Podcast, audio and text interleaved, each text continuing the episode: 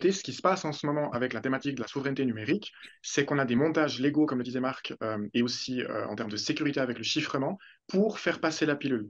Mais il faut se rappeler que quand on met ces données dans un cloud, on sort du cadre légal local à un cadre légal qu'on ne maîtrise absolument plus, qui est celui du prestataire cloud. Et ce cadre légal, quand on utilise une solution américaine, il devient américain. Il, il est plus européen, il est plus suisse, il est plus français.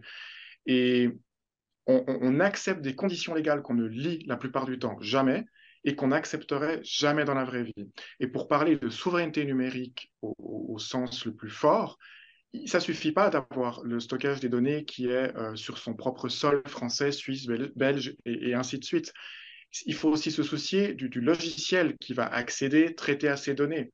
Et il va, falloir aussi se soucier aux, sociétés qui développent ces, logiciels, qui construisent ces data centers. Et, ensuite, regarder le financement de ces entreprises.